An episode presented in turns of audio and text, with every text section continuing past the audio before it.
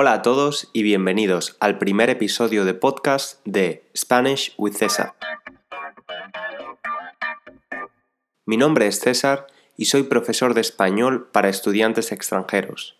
El objetivo o propósito de este podcast es ayudar a los estudiantes de español de nivel intermedio a escuchar español de forma natural. Además de escuchar el podcast, también es posible leer la transcripción en mi página web www.spanishwithcesar.com. Aparte de ser profesor de español, también soy estudiante de idiomas. Estoy aprendiendo italiano y francés en este momento.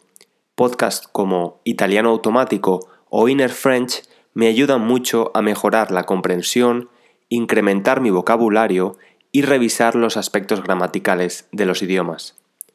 Os recomiendo también escucharlos si como yo estáis aprendiendo alguno de estos idiomas.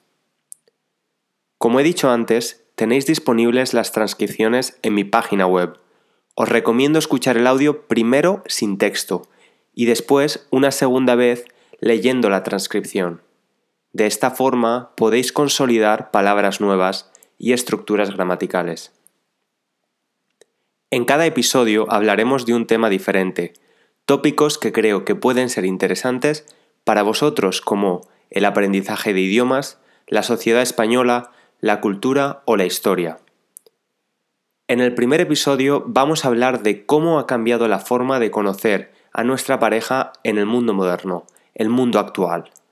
Una aclaración primero. El término pareja en español tiene dos significados. Puede significar couple en inglés, es decir, un grupo de dos personas, pero también significa partner. Cuando en español decimos que vivimos con nuestra pareja o que tenemos pareja, toma el significado de partner, compañero o compañera. Hablemos de datos. Según un reciente estudio publicado por la Universidad de Stanford, donde más de 5.000 personas fueron entrevistadas, el porcentaje de parejas heterosexuales que se han conocido virtualmente es decir, en Internet, se ha incrementado en las dos últimas décadas.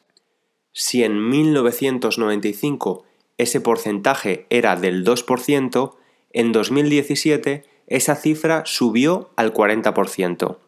Es decir, 4 de cada 10 parejas heterosexuales en 2017 se conocieron gracias a Internet, y el porcentaje aumenta a 6 de cada 10 en el caso de las parejas homosexuales.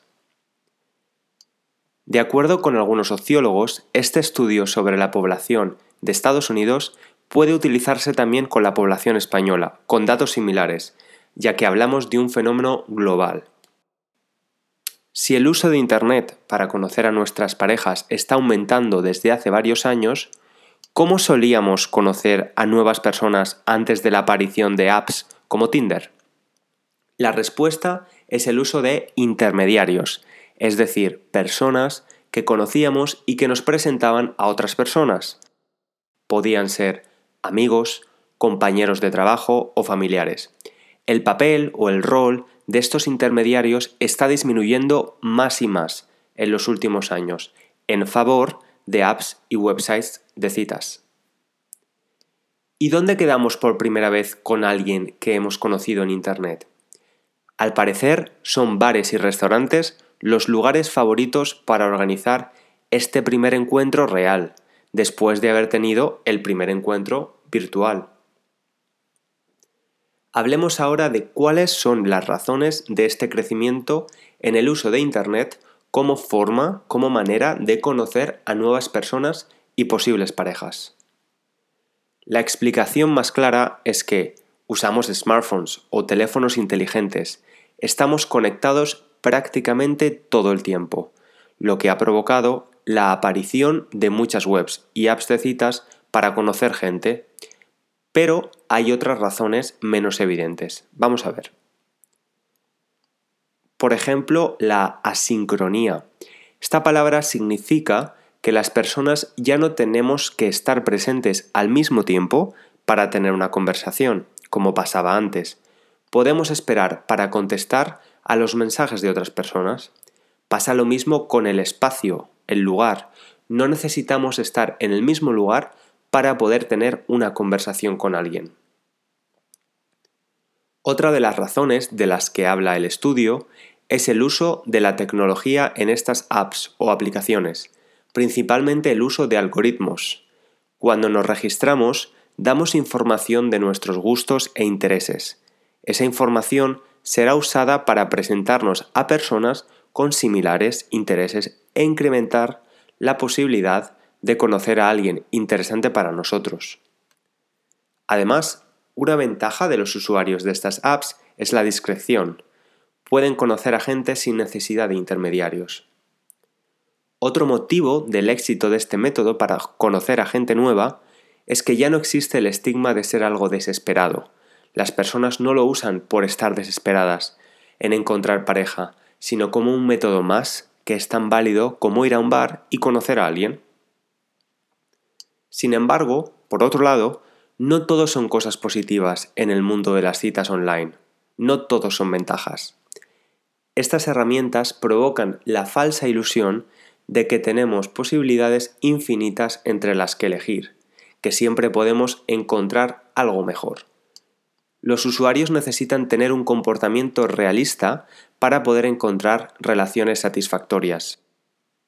Elisenda Ardevol, antropóloga de la UOC, que estudia las relaciones por Internet, considera que Internet es un medio más para llegar a establecer un contacto, pero que es el encuentro físico y la capacidad de establecer una relación duradera lo que determina la continuidad o no de una relación. Es decir, Internet nos ayuda a ponernos en contacto con alguien, pero dependerá de esas dos personas que la relación sea exitosa, no importa dónde o cómo se hayan conocido. En mi experiencia personal y en la de muchas personas que conozco, conocer gente online es una manera fácil de ampliar tu círculo social. Lo que pasa en el futuro dependerá de otras muchas circunstancias que no tienen nada que ver con el lugar donde nos conocemos. Espero que hayáis disfrutado de este primer episodio de podcast de Spanish with César. Me encantaría recibir vuestros comentarios a través de la página web www.spanishwithcesar.com. Un saludo y feliz semana.